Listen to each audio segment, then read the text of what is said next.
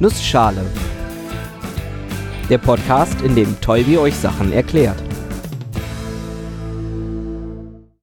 Guten Morgen und willkommen zu einer neuen Episode des Nussschale Podcasts. Heute erkläre ich euch ein bisschen was über Spulen. Und weil die Zeit knapp ist, mache ich das in einer Nussschale. Ein paar Wochen oder vermutlich eher schon Monate ist's her, da habe ich euch etwas über Kondensatoren erzählt.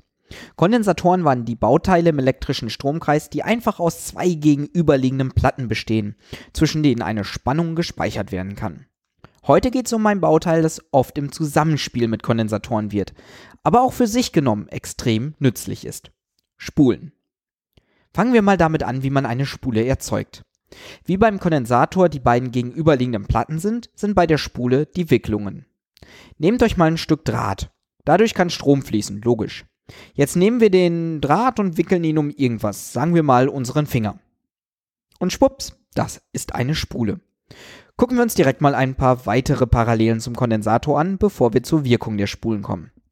Der Kondensator hatte eine sogenannte Kapazität, die angibt, wie viel Ladung der Kondensator bei einer bestimmten angelegten Spannung speichern kann. Die Kapazität hing vor allem von der Geometrie des Kondensators ab, also dem Abstand der Platten und der Fläche der Platten und vom Material zwischen den beiden Platten. Ähnliche Zusammenhänge gibt es auch bei der Spule. Nehmen wir mal das Stück Draht, das wir um unseren Finger gewickelt haben. Das Material, unser Finger, und die Geometrie, also Länge und Durchschnittsfläche des Fingers, bestimmen maßgeblich das Äquivalent der Kapazität bei der Spule. Bei der Spule nennen wir das Ganze Induktivität. Ihr merkt am Namen schon, hier wird nichts gespeichert. Wir haben also nicht eine bestimmte Speicherkapazität, sondern etwas wird induziert, also auf eine Art und Weise erzeugt. Dazu kommen wir gleich. Entscheidend ist auch die Anzahl der Wicklungen. Wenn ich den Draht häufiger um den gleich großen Finger wickle, steigt die Induktivität. Okay, und jetzt schauen wir uns endlich an, was Induktivität bedeutet. Schauen wir uns zunächst mal einen sehr simplen Stromkreis mit einer Spannungsquelle und einem Widerstand an. Spannungsquelle bedeutet, wir haben eine Spannung. Im Beispiel mit dem Wasserkreislauf ist das ein Höhenunterschied. Der Widerstand gibt die Form des Rohres an, das das höhere Ende mit dem niedrigen Ende verbindet. Es bestimmt also, wie viel Wasser, mh, hm, Strom, bei, einer besti bei einem bestimmten Höhenunterschied, also einer bestimmten Spannung, fließt. Sobald das eine Ende des Rohres höher ist als das andere, sobald eine Spannung anliegt, fließt das Wasser, fließt ein Strom. Je höher ich das Rohr halte, desto größer wird der Strom, das Wasser fließt schneller hindurch. Bei einem Widerstand, wohlgemerkt, einem normalen Rohr. Die Spule ist anders.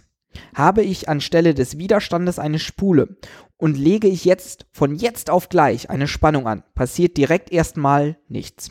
Kein Strom. Aber keine Sorge, es wird ein Strom fließen, nur nicht von Anfang an. Nicht von Anfang an der volle zu Spannung und Widerstand passende Strom, sondern ein Strom, der sich langsam aufbaut, der immer stärker wird, je länger wir die Spannung an der Spule angeschlossen haben. Und wie schnell das passiert, wie viel der Strom pro Zeiteinheit stärker wird, das bestimmt die Induktivität. Die Einheit für die Induktivität ist das Henry. Ein Henry ist eine Voltsekunde pro Ampere. Beispiel. Wir haben eine Spule mit einem Henry und wir legen eine Spannung von einem Volt an. Das bedeutet, dass sich die Spannung mit einem Ampere in einer Sekunde ändert. Zum Zeitpunkt, wo wir das eine Volt an die Spule mit dem 1 Henry anlegen, haben wir noch keinen Strom. Eine Sekunde später ist der Strom angestiegen, und zwar auf 1 Ampere. Das geht aber nicht ewig so weiter. Denn was passiert noch, wenn wir einen Strom haben?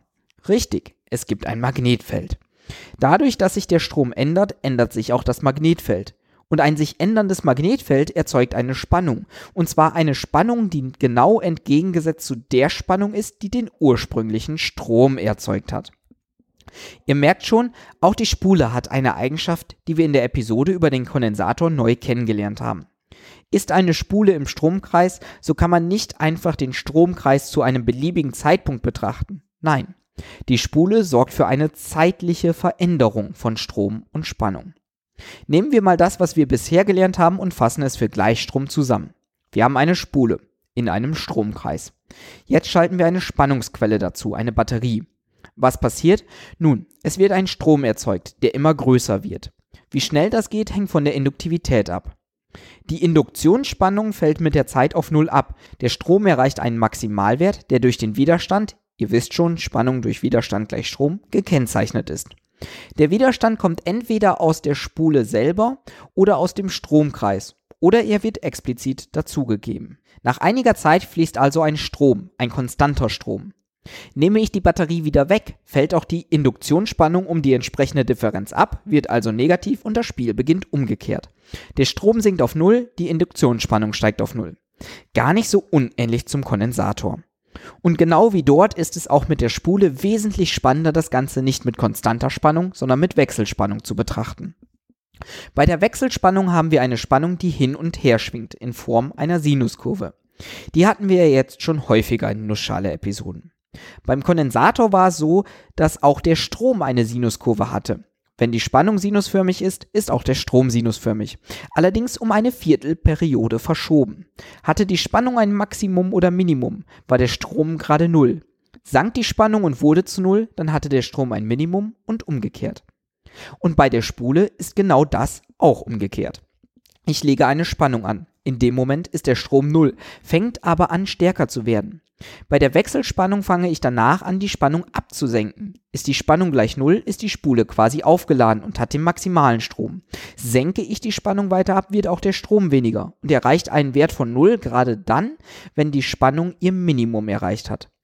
Ein sehr ähnliches Verhalten zum Kondensator, aber wer genau aufgepasst hat, wird gemerkt haben, dass der Strom einmal eine Viertelperiode vor der Spannung läuft und einmal eine Viertelperiode nach der Spannung läuft. Und glücklicherweise gibt es dafür einen einfachen Merkspruch. Beim Kondensator läuft der Strom vor. Bei Induktivitäten wird sich der Strom verspäten. Das ist gut zu merken. So, bisher habe ich die Spule immer nur einzeln betrachtet. Spannend wird die Spule aber vor allem, wenn man nicht nur eine, sondern mehrere hat. Die Spule induziert ja eine Spannung, das hatte ich erwähnt. Aber sie induziert diese Spannung nicht nur in sich selbst, sie induziert sie auch in Spulen in der Nähe.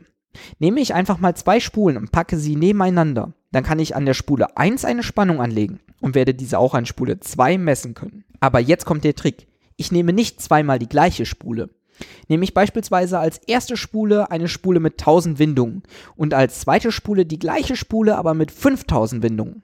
Dann kann ich damit die Spannung an der zweiten Spule um den Faktor 5 verstärken. Fünfmal so viele Windungen an der Ausgangsspule heißt fünfmal so große Ausgangsspannung.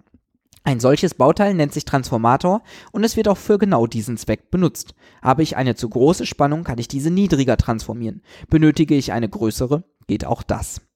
Gerade im Energietransportnetz ist das unglaublich wichtig, denn oft wird Energie in Form von extrem großen Spannungen transportiert. Damit sie dann für uns aber ungefährlich nutzbar wird, wird sie in sogenannten Umspannwirkungen von hoher Spannung auf niedrige transformiert. Keine schlechte Idee, oder? Genau wie beim Kondensator auch gibt es Spulen in vielen Formen und Farben. Und dann natürlich auch Transformatoren. Nicht nur das Material unterscheidet sich und die Anzahl der Wicklungen, nein, auch wie diese Wicklungen angeordnet sind. Habe ich auf einer Platine viele Wicklungen in derselben Ebene nebeneinander? Habe ich eine lange Stange mit Draht umwickelt oder nehme ich einen umwickelten Donut? All das funktioniert. Spulen kommen allerdings nicht so oft vor wie Kondensatoren, gerade weil sie komplizierter und teurer herzustellen sind und oftmals durch diese in geschickter Verschaltung ersetzt werden können. Aber gerade im Zusammenspiel mit Kondensatoren und anderen Bauteilen ermöglichen Spulen viele neue Möglichkeiten. Ich erinnere mich da an eine Episode über den Schwingkreis, mit dem wir elektromagnetische Wellen erzeugen und absenden können. Und ganz ehrlich, ich vermute mal, ohne Spulen kein Radio, ohne Radio keine Podcasts. Ich habe diesem Bauteil also viel zu verdanken. Und damit bis nächste Woche.